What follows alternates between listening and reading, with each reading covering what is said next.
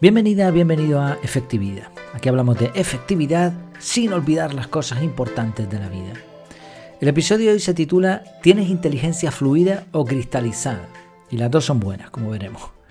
¿Te consideras alguien inteligente? No es una pregunta fácil, sobre todo teniendo en cuenta que hay varios tipos de inteligencia o que al menos se pueden medir de diferentes formas. Aún así, todos podemos percibir más o menos si alguien es o no inteligente. A lo largo de la historia se han creado modelos para clasificar la inteligencia y uno de ellos es el que vamos a ver hoy, inteligencia fluida e inteligencia cristalizada, que me pareció muy interesante. El autor, el primer autor por lo menos fue Raymond Cattell. Eh, él llamó inteligencia fluida, GF, e inteligencia cristalizada a dos tipos diferentes y separados de inteligencia. Esto fue en los años 60, después se ha ido desarrollando hasta eh, algunas teorías más complejas relacionadas con estos dos conceptos. No las vamos a tratar hoy porque, mm, bueno, eh, lo explicaré al final, pero creo que por lo menos hay que entender estos dos tipos y después si quieres pues vas un poco más lejos. Desde hacía tiempo se sabe que la inteligencia es el conjunto de habilidades que tenemos puestas en acción. La cuestión es cómo se relacionaban estas habilidades para formar la inteligencia. Y aquí Cattell lo que descubrió es que había dos tipos de inteligencia que se desarrollaban de diferentes maneras. Eh, vamos a analizarlas. Obviamente el objetivo de todo esto, el de Cattell, el de cualquier científico o experto que ha estudiado la inteligencia, es el mismo y nosotros también lo compartimos seguramente. Si sabemos cómo se desarrolla la inteligencia, podemos ser más inteligentes eh, pues a base de, lo que sea, ¿no? De estudio, de, esfuerzo, de comprensión, de lo que sea, de deducción. Claro, si no sabemos cómo se desarrolla la inteligencia, no tendríamos la capacidad, por propia voluntad, de ser más inteligentes. Esta es la idea. Bueno, la inteligencia fluida, empezamos por ahí, tiene que ver con las operaciones mentales que un individuo puede usar para resolver problemas nuevos sin ningún tipo de conocimiento previo imagina, el, ejemplo que a mí se me vino a la cabeza es, te ponen un juego nuevo que, no has jugado nunca y que se juega muy diferente de todos los demás juegos que tú has podido ver. Te lo enseñan, bueno, la inteligencia fluida sería la capacidad que tú tienes de aprender eso rápido. Cuanto más rápido, cuanto más difícil sea lo que aprendas y aún así lo hagas rápido, más inteligencia fluida tienes. Te va a ayudar a desenvolverte muy bien en escenarios nuevos, nuevos para ti. Según parece, esta inteligencia está determinada genéticamente, este es un punto importante, es más o menos constante, pero a partir de los 20 años se va mermando, se va deteriorando con la edad. Sí, es decir, tienes una capacidad X de resolver nuevos problemas que está determinada por tus genes desde pequeñito, pequeñita, y a partir de cierta edad vas a ir perdiéndola. Esta sería la inteligencia fluida. Luego está la inteligencia cristalizada, que es muy distinta. Se refiere a la amplitud y la profundidad de los conocimientos adquiridos de una persona. Obviamente se va desarrollando a través de la educación y las experiencias vividas. Por lo tanto, va creciendo a medida que la persona se va desarrollando.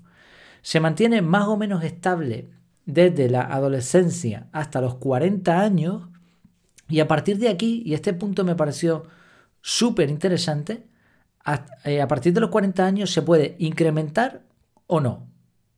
Y va a depender de los conocimientos adquiridos a lo largo de la vida, no de la genética como la inteligencia fluida.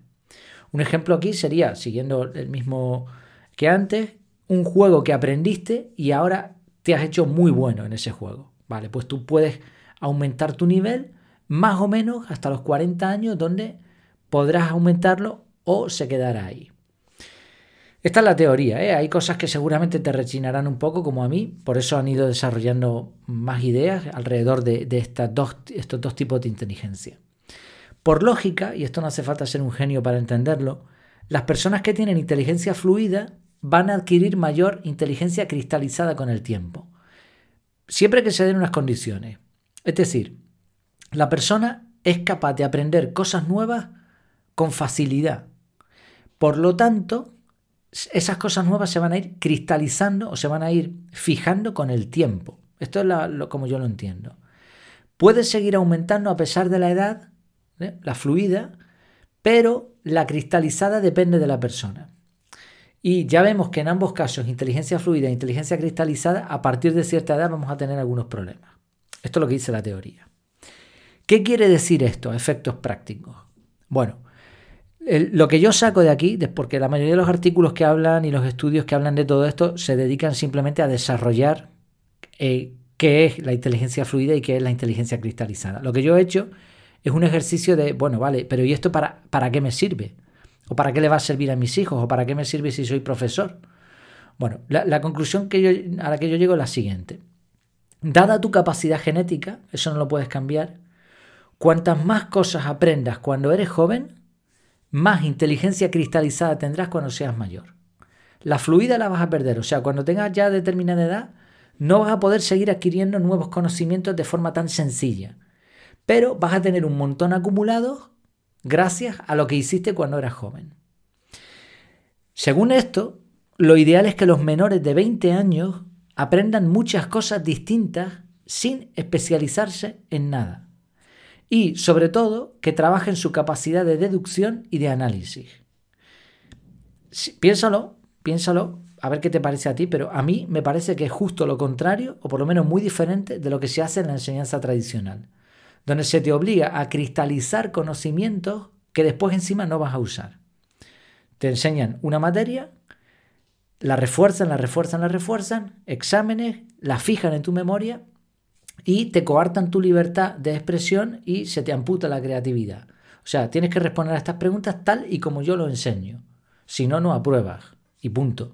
Pero no te permiten jugar, no te permiten romper cosas, no te permiten esa creatividad, ¿no? De decir, bueno, pues voy a probar esto, voy a hacer tal ejercicio, eh, o simplemente quiero aprender, pero no quiero que me hagas exámenes. Quiero aprender esto y dame otra cosa nueva, por favor, rápido.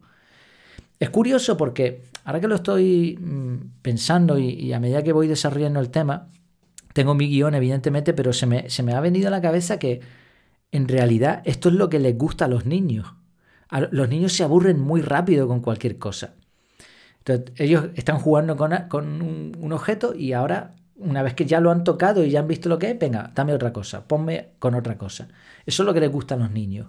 Cuando vas a la escuela, evidentemente, esto no funciona así. Tienes una materia ahora, la que yo diga, y después otra y otra y otra y otra. O sea, que, es un poco al contrario de lo que la naturaleza parece indicar y los estudios de este tipo sobre la inteligencia nos dicen. Estuve intentando buscar una comparación para poder entender de forma sencilla a qué se refieren estas dos, o estos dos tipos de inteligencia. Y casualmente hoy he estado eh, arreglando las paredes y el techo del baño que tenían algo de humedades y tuvimos que hacer pasta. La pasta para, para las grietas ha avanzado mucho y ahora se mantiene bastante tiempo, pero antiguamente tú tenías que trabajar con yeso o con escayola, que son materiales que una vez que los mezclas con agua se secan muy rápidamente. Eh, los que hemos sido electricistas también y que hemos tenido que fijar cajas en una pared, cuando te hacen el hueco y fijas una caja, lo hemos tenido que hacer probablemente con escayola, con yeso. Eh, le tienes que dar, o los fontaneros también entienden de esto bastante, ¿no? Esa mezcla la tienes que utilizar muy rápido, porque se te va a secar. Y una vez que seque, ya no vas a poder hacer nada con ella. Si tú haces mucha mezcla, es probable que se te eche a perder. Entonces, lo que te enseñan cuando trabajas con estas mezclas es, haz poquito y si necesitas más, vuelve a hacer otro poquito más. Y repite el proceso. Imagina que en vez de tapar grietas, lo que estás haciendo son figuritas con un molde. Bueno, pues haz una figurita con un poco de escayola, con un poco de yeso o este tipo de mezclas, haces la figura, secas y repites el proceso. De esta manera puedes tener muchas figuritas porque resulta que la escayola, el yeso o esta mezcla no es infinita, sino que tienes una cantidad asignada.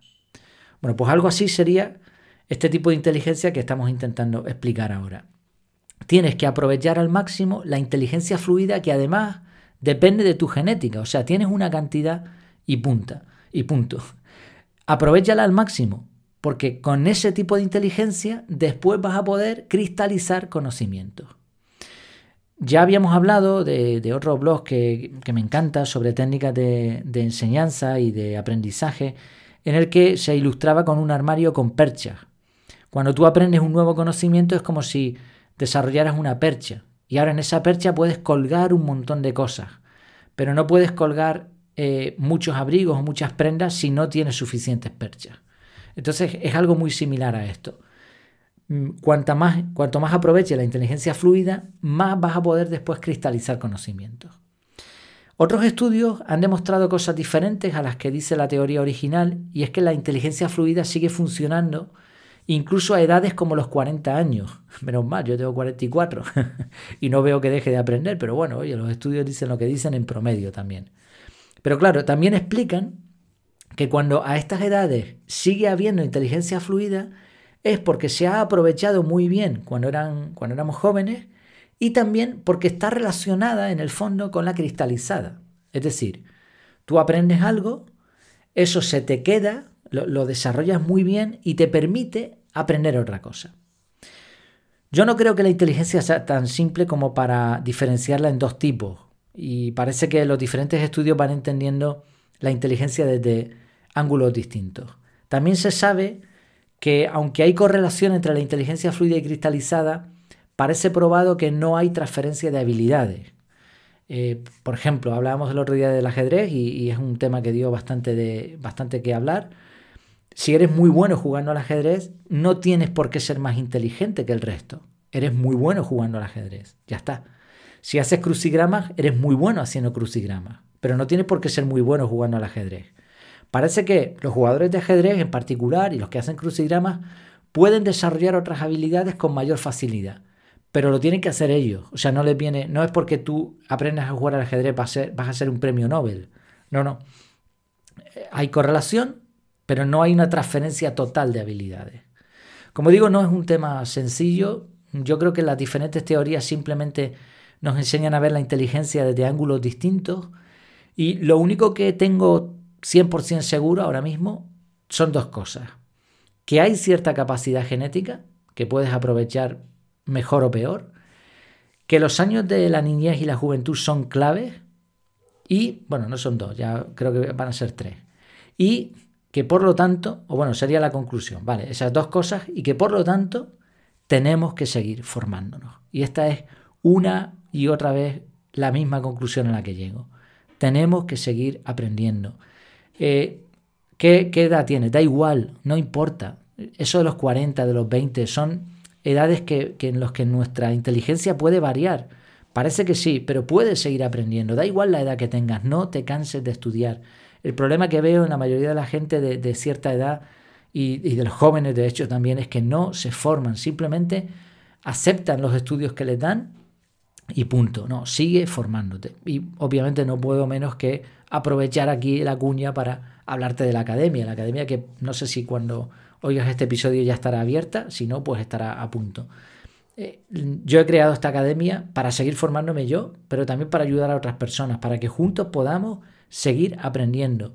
Que no nos pongamos límites de que si la inteligencia se acaba, de que si burro viejo no aprende camino y todas estas historias. No, no. Vamos a seguir formándonos a lo que nos dé nuestra cabeza para, pues para disfrutar más de la vida, ¿no? Como decíamos al principio, efectividad sin olvidar las cosas importantes de la vida. Efectividad.es, échale un vistazo y para cualquier cosa, pues también tienes el formulario de contacto efectividad.es barra contactar. Muchas gracias por tu tiempo, por tu atención y hasta la próxima.